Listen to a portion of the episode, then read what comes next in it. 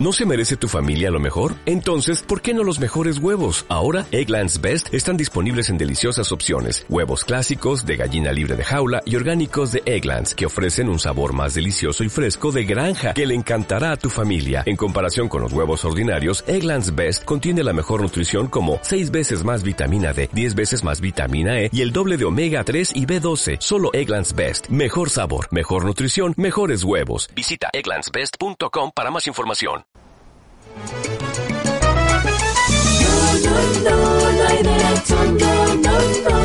El Instituto de Defensa Legal presenta No hay derecho. Un espacio de noticias, diálogo, debate y participación.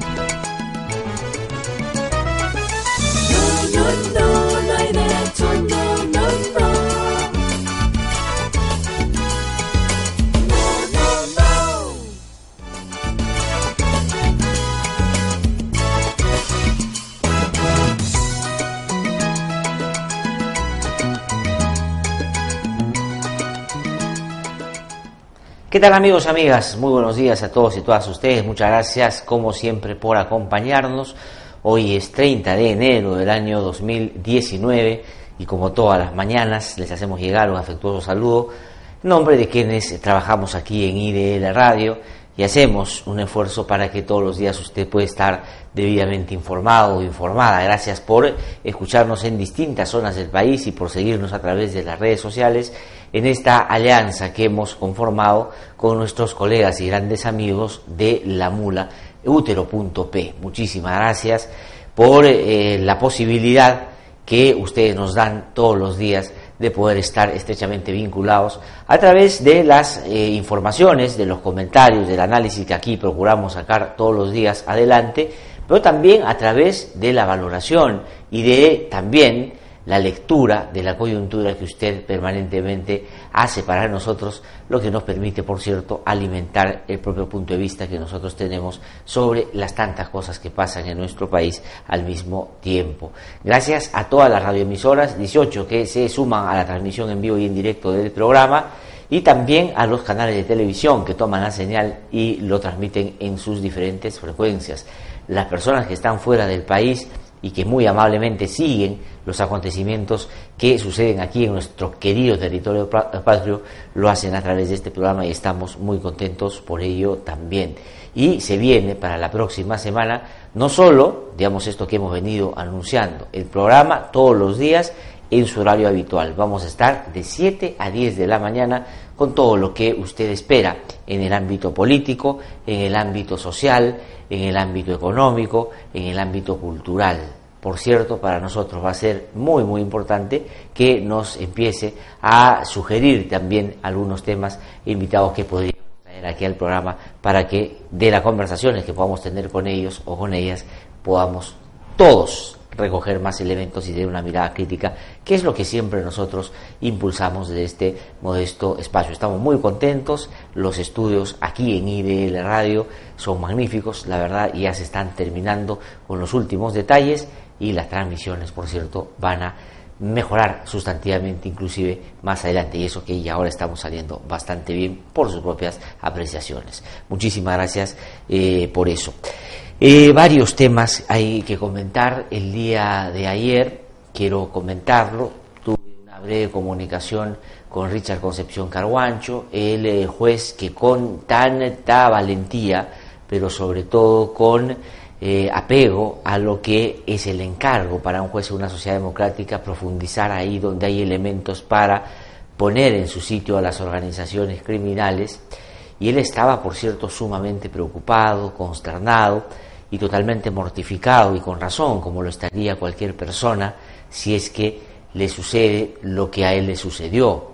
Ayer por la tarde-noche se reportó la desaparición de su menor hija de 13 años y por cierto esa consternación era compartida. Le hice llegar mi solidaridad, pero también dije, auspiciando de que esto pueda resolverse pronto, que ojalá se hagan o se desarrollen las acciones necesarias para poder resolver ese terrible, ese terrible hecho en sus consecuencias.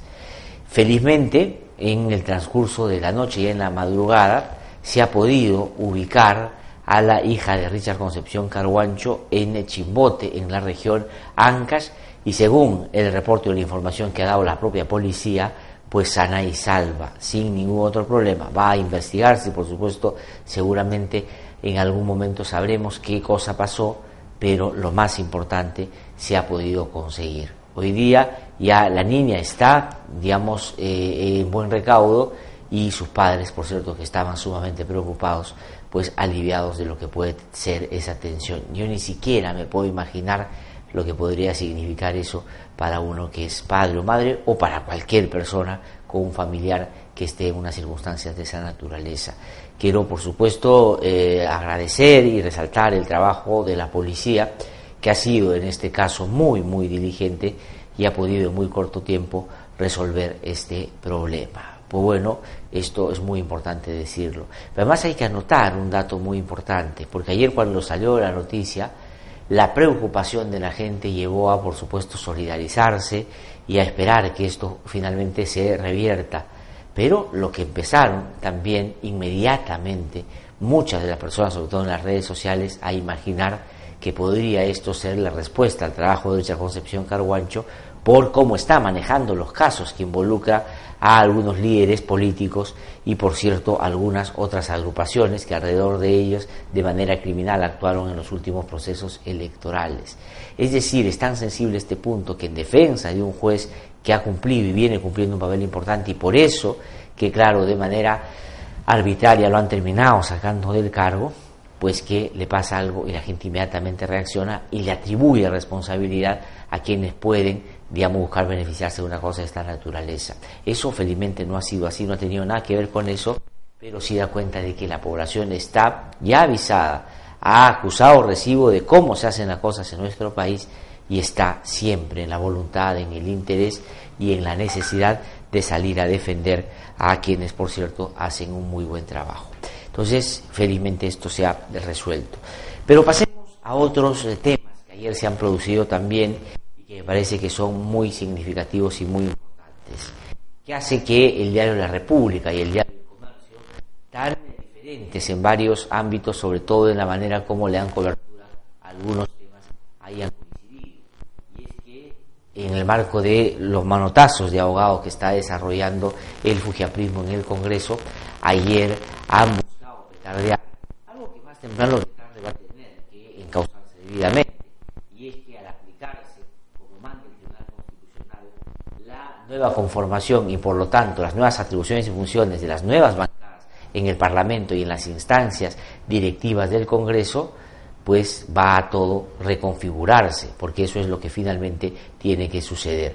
Pero ayer, en un manotazo de abajo del fujaprismo, ha buscado traerse abajo ello, y lo ha hecho temporal y circunstancialmente, y esto seguramente juzgado y calificado ya negativamente por la población, va a terminar generando un asunto eh, contrario a los intereses de Fuerza Popular y del propio eh, Partido Aprista, que han sido las dos agrupaciones que ayer, con su ausencia en la eh, mesa directiva del Congreso o, digamos, en el Consejo Directivo del Congreso de la República, que es la instancia que a propósito de que el fujiaprismo perdió digamos, en número la posibilidad de manejar una predominancia el día de ayer en esta instancia, pues ha terminado ayer buscando otra fórmula para seguir entorpeciendo, obstaculizando los cambios en el ámbito de la reconfiguración en el Parlamento de la República, el poder del Estado, que tiene como principal función, por cierto, contrapesar los abusos que se pueden desarrollar de los otros poderes del Estado también. Entonces, lo que ha sucedido el día de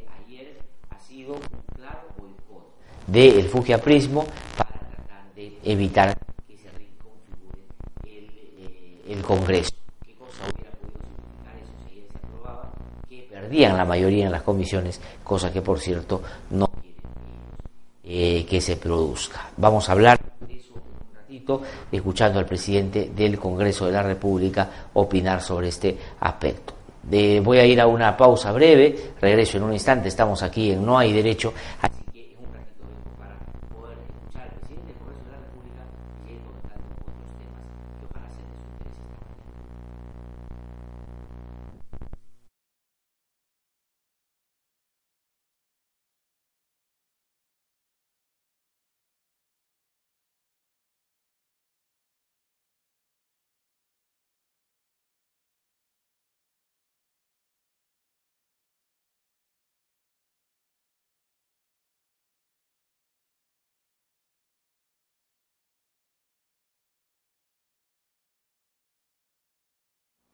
Estamos de vuelta aquí en No hay Derecho como les había eh, contado ayer en el Parlamento han habido estas movidas. ¿Qué cosa es lo que ha pasado para que ustedes entiendan? Saben ustedes que el Consejo Directivo ha tenido que reconfigurarse y el Fujimorismo o el Fujaprismo perdieron su mayoría. Tenían 14, luego bajaron a 10 y eso no les permitía hacer lo que les da la gana, que es lo que ha terminado siendo una costumbre en su accionar en estos casi tres años ya del manejo del Parlamento en manos del Fujimorismo. Ayer, eh, cuando se tenía que reunir el Consejo Directivo, primero que no llegaron los Fujimoristas y los apristas, sencillamente no participaron en una clara voluntad, una expresión nítida del boicot que querían hacer al trabajo del Consejo Directivo.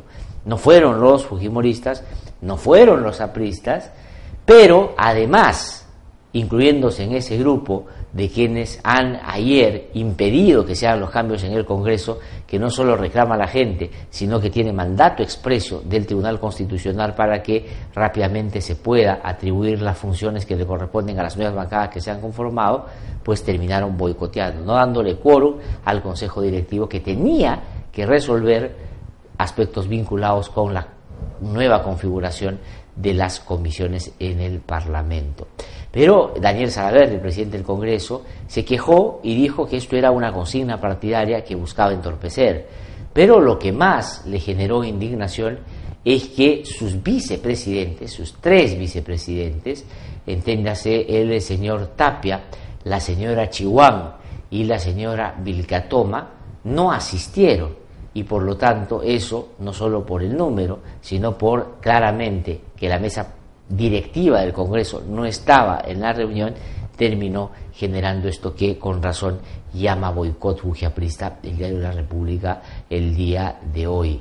Es decir, no fueron porque se pusieron la camiseta de Fuerza Popular o lo que queda de esta agrupación política en el ánimo que ha manejado o ha desarrollado durante todo este tiempo y ha producido un accionar totalmente antidemocrático y con clara voluntad y vocación por la obstaculización, como hemos podido, por cierto, apreciar. Vamos a escuchar al propio presidente del Congreso de la República, Daniel Salaverry, explicarlo con claridad. Entiendo que hayan bancadas que dentro de su posición política quieran aferrarse a no perder el control de estas comisiones, pero lo que sí no entiendo es la ausencia de los vicepresidentes que eh, deberían estar aquí presentes y no deberían someterse a estas consignas partidarias. Vicepresidentes que además han presentado licencia a sus bancadas, no están sujetos a las decisiones que tomen esas bancadas, salvo la congresista Vilcatoma que sí me anunció que tenía un problema familiar. A diferencia de la Junta de Portavoces, en donde el quórum lo dan los portavoces, en el Consejo Directivo el quórum no solamente lo dan los congresistas presentes, sino también la mesa directiva. Por eso que el quórum no se computa en base a 24, sino se computa en base a 28. Estamos aquí presentes 14 congresistas.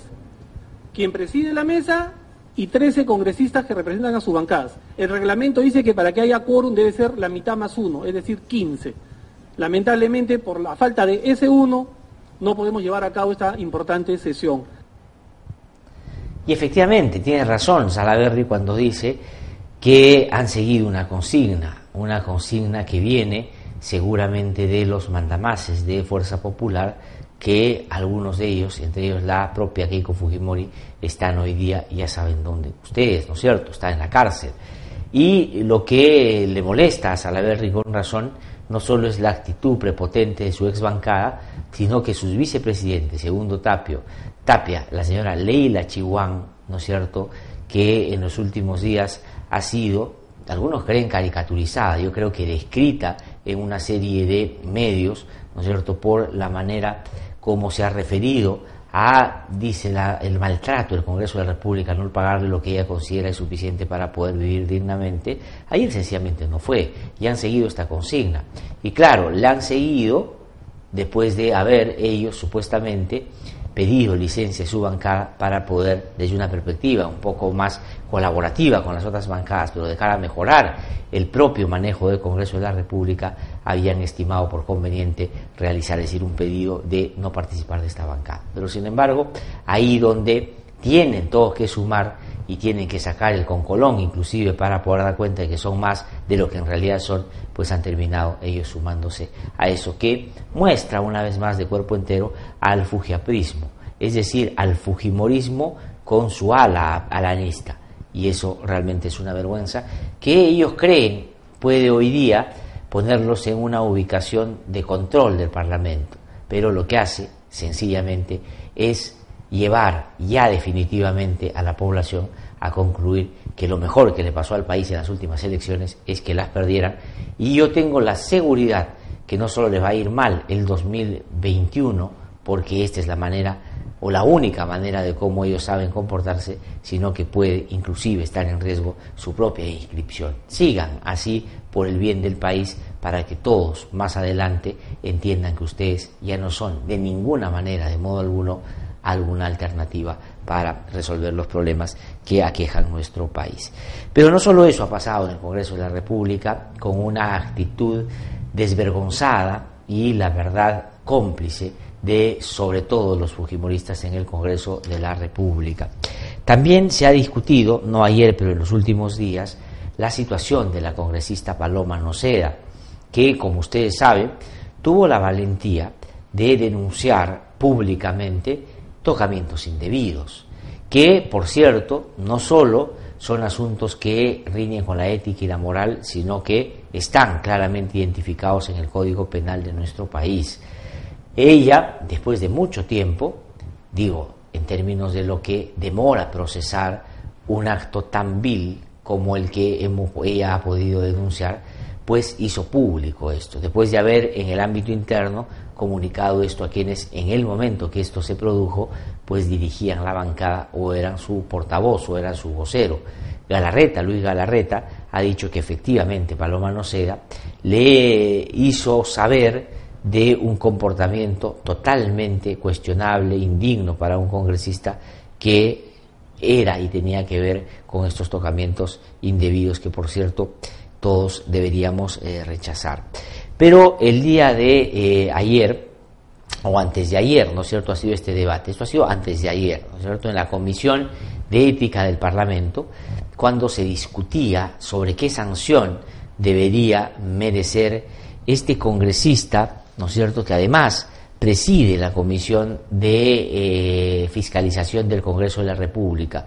Es el congresista Luis López Vilela, ¿no es cierto? Luis López Vilela, que es un personaje cuya existencia, eh, cuya, digamos, eh, nadie sabía que existía hasta que se hizo conocido justamente por un acto tan repudiable como este. Porque una agresión a una mujer es siempre un hecho que debemos condenar. No hay que buscar una justificación para la agresión.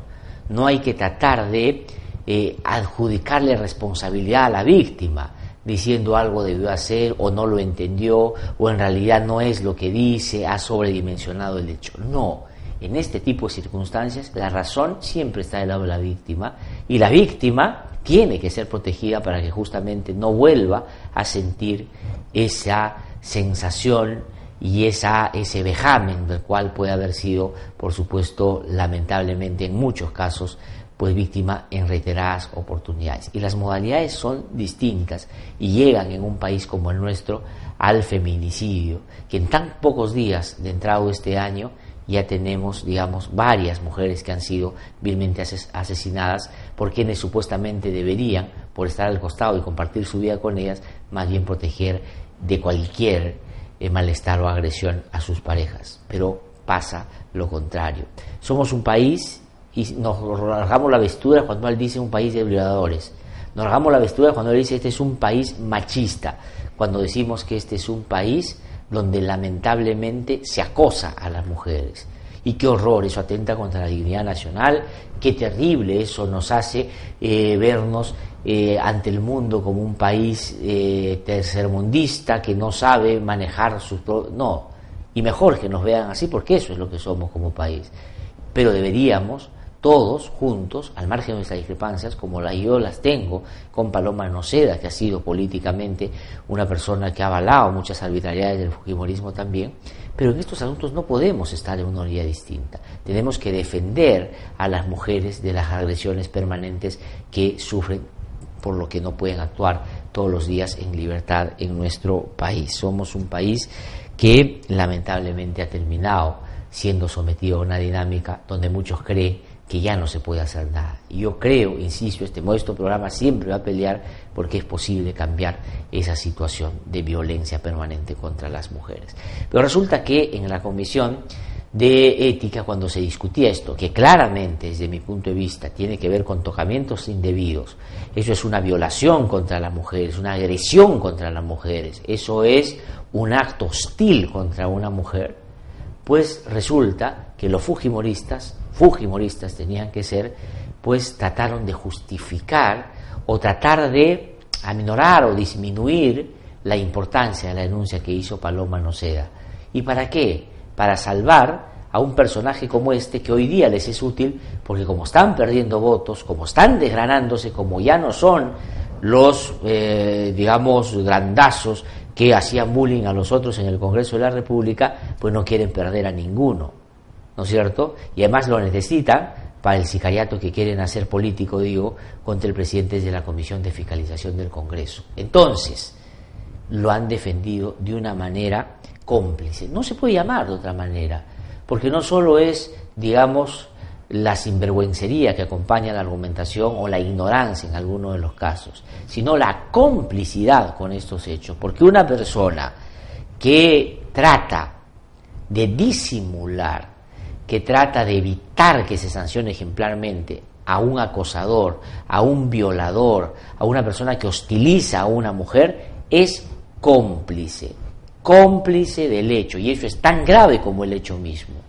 Y entonces quisiera yo que escuchen, amigos y amigas, que nos siguen todas las mañanas en esta transmisión en vivo e indirecto en todo el país, además en simultáneo en IDL Radio, La Mula y el Útero.p, cómo hombres y mujeres del Fujimorismo defienden a este sujeto, López Vilela, y tratan de justificar sus actos adjudicándole, atribuyéndole a Paloma Noceda la responsabilidad de por qué finalmente terminó siendo acosada. Esto es realmente complicidad, no se puede llamar de otra manera, porque además los personajes que van a escuchar ustedes no es que sean ignorantes, no es que no hayan pasado siquiera por algunos estudios para con sentido común imaginar que las barbaridades que están diciendo no se condicen con la realidad, sino que en su perversión, en su mezquindad, en su desvergüenza para tratar de proteger y mantener el número de congresistas que requieren para seguir actuando con prepotencia en el Congreso, pues están dispuestos a someter la dignidad de una mujer para mantener esta causa injusta que ellos quieren sacar adelante. Vamos a escuchar a tres congresistas, ¿no es cierto? Los congresistas son Freddy Sarmiento, que usted no debe saber ni siquiera quién es, cuando hoy día Carlito Yancul me contaba que había un señor Sarmiento en el Congreso, yo dije, te has equivocado, no, no creo que haya una persona así, hay uno, que es de Fuerza Popular, ¿no es cierto? Luego, Milagro Salazar, una mujer también que, digamos, muy beligerante, la verdad, muy poco informada y, la verdad, yo diría, bastante negada para algunos conocimientos, o algunos asuntos básicos que debería haber ya con el tiempo aprendido en política y ojalá en cultura, y Úrsula Letona, ¿no es cierto?, que pudo haber sido en el Fujimorismo una cara distinta a eso que finalmente han terminado mostrando, que no tienen capacidad y no quieren cambiar porque son los mismitos de los años 90. Pero sin embargo, ella quiso ser la Carmen Lozada de Gamboa, ella quiso ser la Luz Salgado, ella quiso ser la Marta Chávez, no quiso ser una nueva generación de un Fujimorismo con el que se podía discrepar políticamente, pero que jugaba en el ámbito democrático. No, ha avalado todas las barbaridades y por oportunismo al final se distanció porque dicen además no la acompañaron en el apoyo y blindaje a determinadas personas que ella consideraba estaban persiguiendo desde el Congreso de la República. Pero vamos a escuchar a Frei Sarmiento, a Milagro Salazar y a Úrsula Letona de cómo defienden a López Videla en la Comisión de Ética. Esto es una vergüenza y claramente configura una complicidad. Vamos a escuchar. Me uno a, la indignación que tiene la congresista Paloma, que se siente de esa forma ante un saludo que se le hizo y que verdaderamente en Piura hay mucha forma de saludar, en el cual a veces nos sentimos incómodos de ello y sentimos que debería haber un protocolo de saludo, pero en todos momentos se habla de que ha sido un saludo, un saludo incómodo, sin connotación sexual. La Comisión de Ética no puede tomar una decisión porque me simpatiza o no me simpatiza. La Comisión de Ética no puede tomar una decisión por presión a los medios. Yo creo que nosotros no debemos actuar por el periodicazo, por lo que dicen los medios, por lo que van a salir en las planas. Por ejemplo, Paloma dice que fue un saludo incómodo y en ningún momento habla de un hecho de, acoso o algo que tenga que ver con una connotación. Que hay un tema de tipo penal y hay un tema de falta ética. Entonces, yo sí quisiera que ese tema quede lo suficientemente claro en el informe porque de lo poco que conozco del derecho penal en el tema de figuras jurídicas y del tipo penal específico, la conducta no califica como un delito de acoso sexual que entiendo no es y es como se ha vendido al congresista López como un acosador sexual. Esto es, dígame si no, una vergüenza. Esto es un asunto cómplice de tres personajes del Congreso de la República que para justificar la permanencia de este López Vilela en Fuerza Popular y para que no tengan menos gente para seguir acosando al, al gobierno, para seguir buscando proteger sus intereses, pues subordina un asunto que tiene que ver con la dignidad, con la violencia y con esto que termina siendo un acto en nuestro país lamentablemente muy frecuente, ese machismo que finalmente termina dominando la escena y haciendo que maten todos los días a mujeres. Este Sarmiento dice que como los piuranos se saludan de determinada manera, entonces de repente ella se ha incomodado, pero no tiene que creer que hay nada más que eso. O sea, realmente esto es una vergüenza. A ver si a la esposa de este señor, a las hijas de este señor le pasara una cosa lo mismo, a ver si razonaría de esa manera. Esto no es un asunto anecdótico, gracioso. Eso, desde mi punto de vista, y lo voy a repetir durante todo el programa, es una actitud cómplice con la violencia. Porque así comienza todo. Primero te tocan sin que tú finalmente autorices o estés de acuerdo con eso. Y después viene el acoso, y después viene la invitación, y después te manda el peluche, y después te manda flores, y después cree que eres dueño. Y así mataron a Ivy Ágreda, porque ella, ella supuestamente no correspondió lo que este miserable que terminó matándola, pues pretendía con ella. Y después la empiezan a amenazar, y después la empiezan a golpear, y después la matan. Y este señor dice, no, que los piuranos son así. Esto es una sinvergüencería de un personaje que acabo de enterarme que existe, pero su primera aparición en los medios, por lo menos desde mi punto de vista, es para justificar un acto de esta naturaleza. Y la señora eh, Milagro Salazar, digamos que tiene una seria bronca y pelea, por cierto, con el lenguaje, porque, digamos, escuche usted lo que dice y no sabe diferenciar el número, el género, bueno, en fin, pero eso de repente en ellos es el mal menor. Lo más grave es que esta mujer dice que lo que está reclamando Paloma Noceda, en tanto ella siente y cree que además se ha podido con el tiempo reiteradamente eh, conocer los detalles de cómo fueron estas agresiones, que es producto del periodicazo, que es producto de las primeras planas, que es pintar a este señor. Miren ustedes, y esta fue vocera de Fuerza Popular. Claro, podría, no podría ser vocera de, otro, de otra agrupación política, blindando a alguien que está inmerso en un acto miserable. Eso es cuando agrega una mujer de esta naturaleza, de esta manera. Y la señora Úrsula Letona dice, yo no tengo especialidad en penal y de repente mi ignorancia. Sí, ignorante es en eso también, pero más que ignorante, porque la ignorancia se combate con el aprendizaje. Si ella se pone a leer, va a enterarse en el Código Penal, esto está ya claramente identificado, tipificado y se debe sancionar ejemplarmente. Pero la mala fe, la mala leche, la manera, digamos, como pudiendo corregir un acto de discriminación, de vulneración de los derechos de las mujeres, opta por ponerse al otro lado y reforzar esa idea de que las mujeres exageran, bueno, en fin. Pero tú sabes, mujer, ¿no? O sea, está, digamos, le dio besito y la otra creyó que no, la mujer son medio loca, está tan loca esta mujer.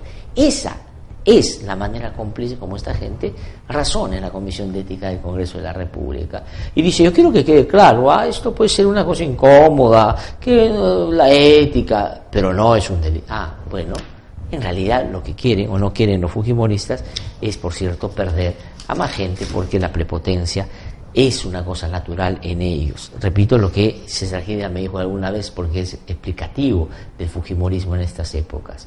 El Fujimorismo no es pejerrey, no es bonito, no es trucha. El, el, Fujimorismo es piraña. Y miren ustedes ahí claros ejemplos en relación a este tema. Bueno, vamos a seguir en el Congreso de la República porque ahí en estos días se han condensado todos los males.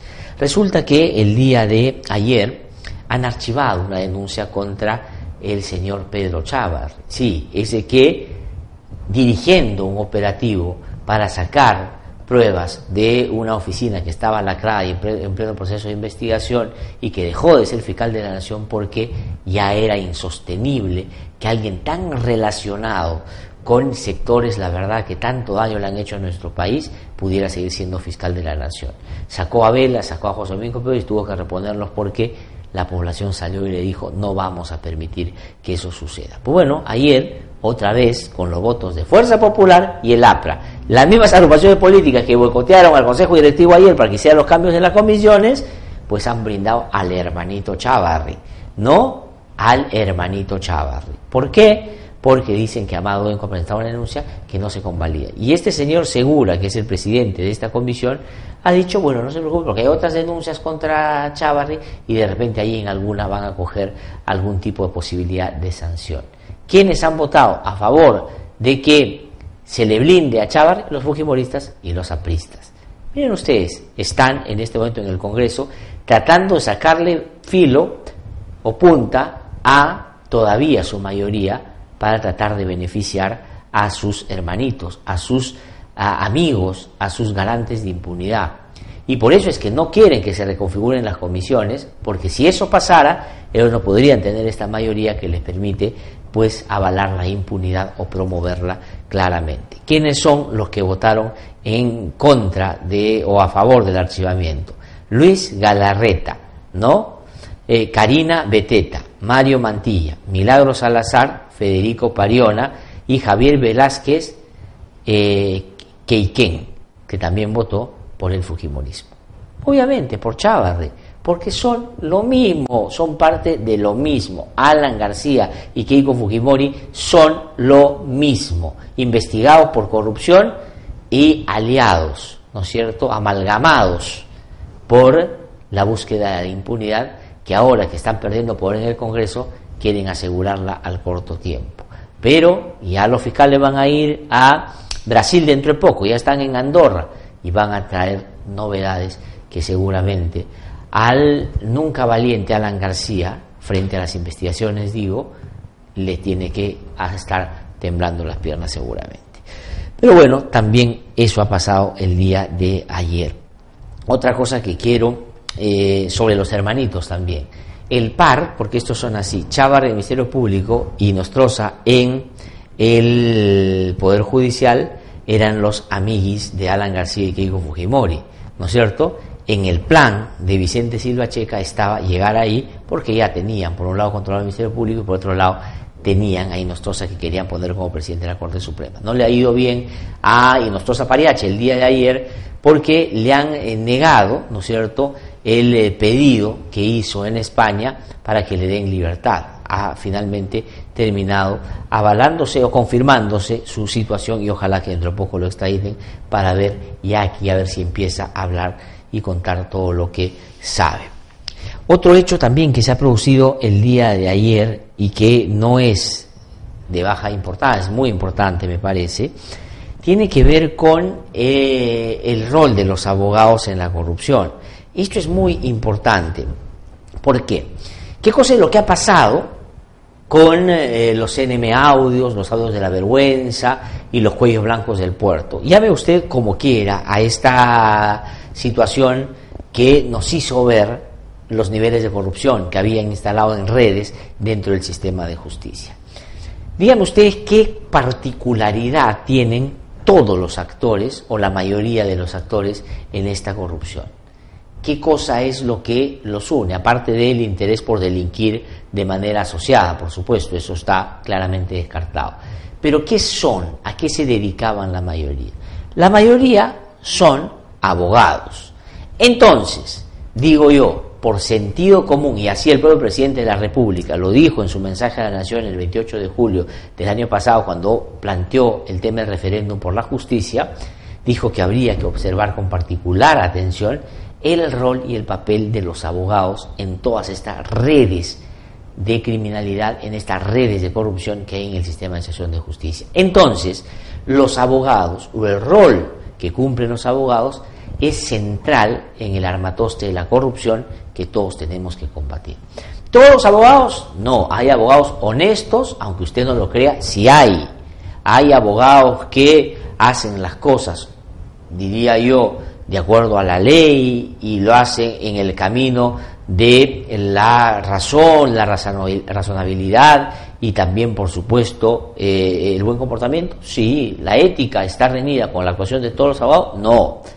Pero hay abogados que son el problema, son parte del problema.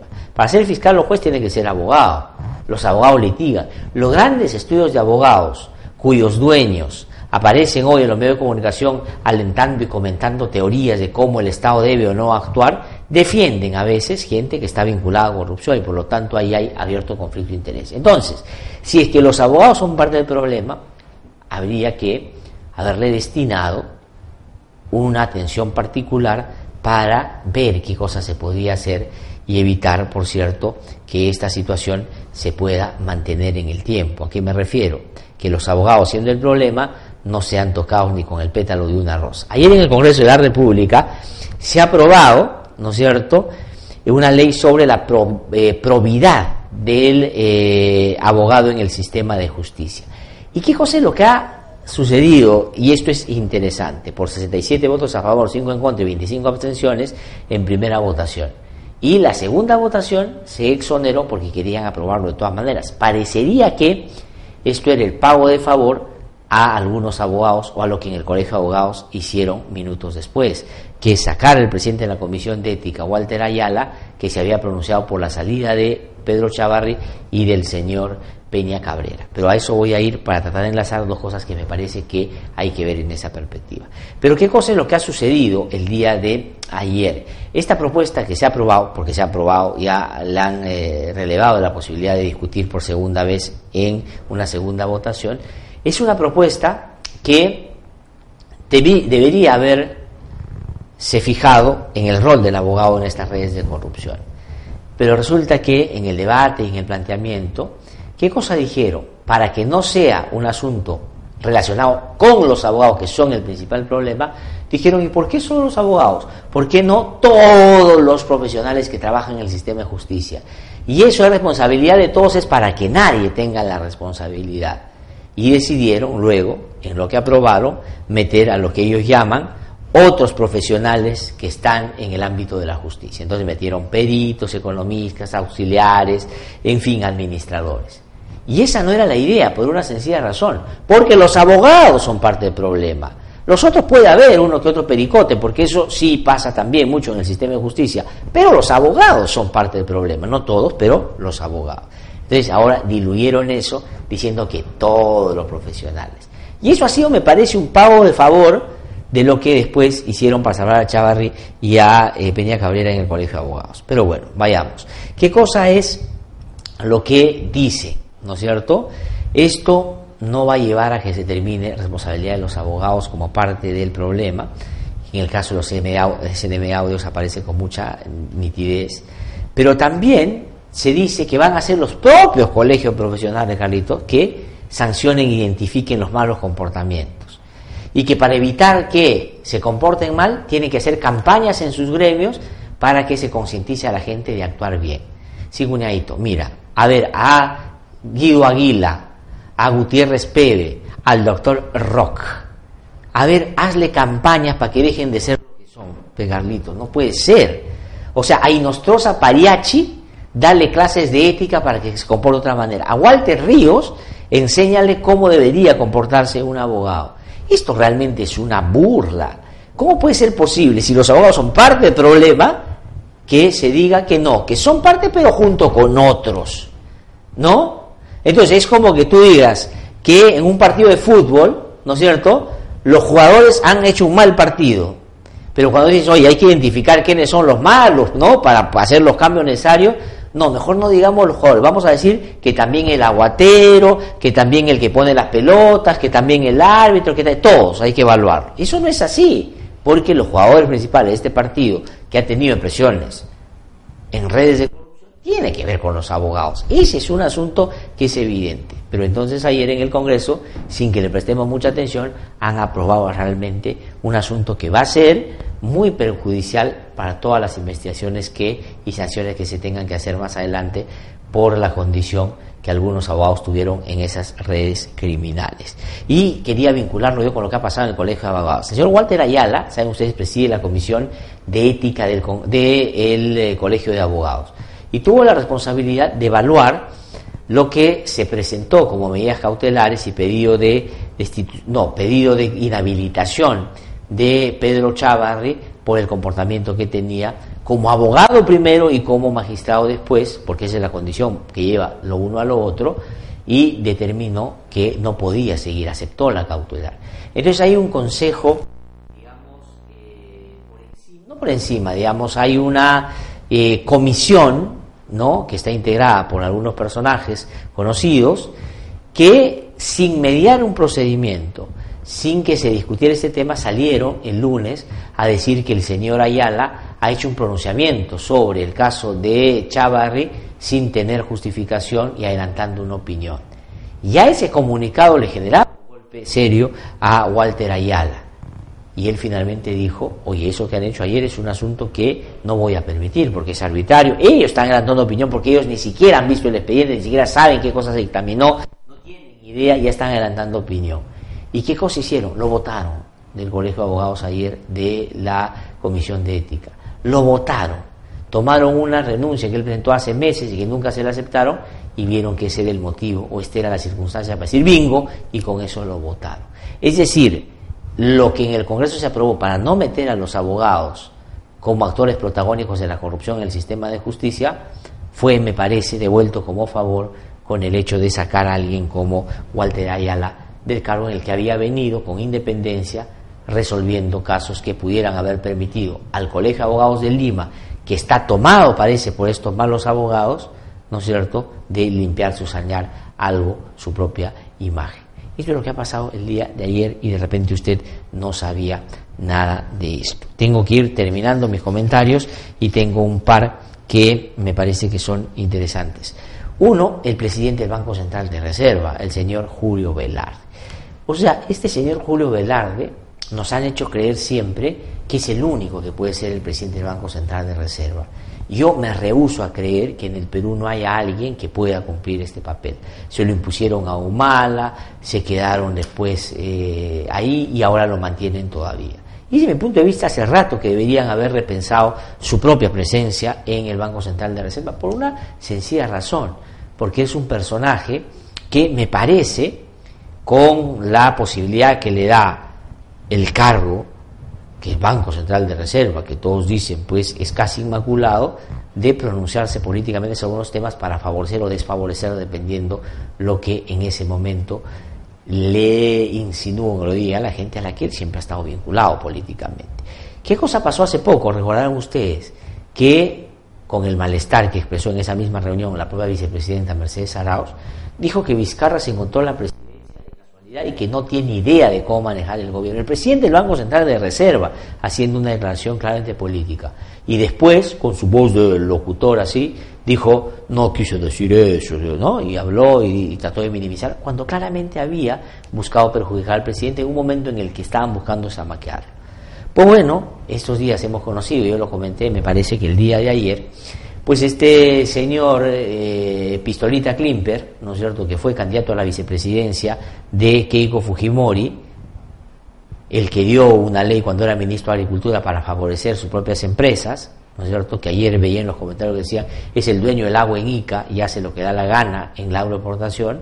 Ese señor que está involucrado en investigaciones por, digamos, eh, llevar dinero en efectivo y pagarlo en el marco de una campaña a una radio aquí en el Perú, en Lima, ¿no es cierto?, está investigado, va a estarlo, por lo menos ha testificado ya ante el Ministerio Público por este tema, 210 mil dólares en efectivo pagando por publicidad en época de campaña, y además que está involucrado en lo que puede ser el origen del lavado de activos en el caso este que ha anunciado Jesús Vázquez, donde editó unos audios para perjudicar justamente a este testigo. Ese señor es presidente o director del Banco Central de Reserva, votado o auspiciado por el Fujimorismo en el Congreso y resulta que no ha ido, digamos, un montón de sesiones al Congreso de la República, al eh, Banco Central de Reserva, y ayer le preguntaron a este señor Velarde y le dijeron, oiga, este señor Klimper no va al Banco Central de Reserva, no se puede tomar alguna medida. Y lo que ha dicho este señor Velarde, dice, se está haciendo un escándalo de algo que es poco importante. Dice, este no es como el Congreso, parece que se está entendiendo bastante mal. Si un miembro del directorio no asiste a la sesión, no se le paga la dieta. Muchas de nuestras sesiones son básicamente informativas. Las personas que faltan se pueden enterar leyendo. Dígame usted si esta manera de referirse a un acto que más bien al presidente del Banco Central de Salud debería llevar a decir, nosotros nos parece mal, los que estamos como directores de la Banco de Reserva tenemos la obligación de participar, para eso hemos sido elegidos, se requiere tener permanente comunicación y estar muy vinculados con el desarrollo de los debates que hay en este... No, dice, mira, se está exagerando, a cada no se le paga, es decir, como si fuera el único problema el que estarían pagando más de lo que se le debe pagar. Es decir, este señor Velarde ya la ética y la moral no la contabiliza como parte de la actuación del funcionario público y le parece que se está exagerando. Bueno, ese es un asunto desde nuestro punto de vista que debería llevar a repensar si estos personajes que aparecen como por encima del bien y del mal, que aparecen inmaculados, que aparecen, digamos, incontrastables, porque por encima de ellos no hay más, debería repensarse. Porque una persona que, digamos, reduce la escala de valores a solamente le pagamos o no le pagamos y no le parece importante, sencillamente importa, señor Klimper, lo que pasa en el Banco Central de la Reserva, es un asunto que desde nuestro punto de vista no debería, no debería mantenerse en un cargo de esta naturaleza. Pero vamos a ver qué pasa, por supuesto. Son las, hemos terminado ya el día de hoy, me pasaba unos minutos de lo que habíamos previsto inicialmente. Les agradezco muchísimo su generosidad, su gentileza de acompañarnos todas las mañanas en esta transmisión que hacemos en la plataforma de la radio La Mula Útero.p. Nos encontramos el día de mañana a las 7 en punto aquí en No hay Derecho y que por cierto tengan un magnífico día. Nos encontramos entonces mañana.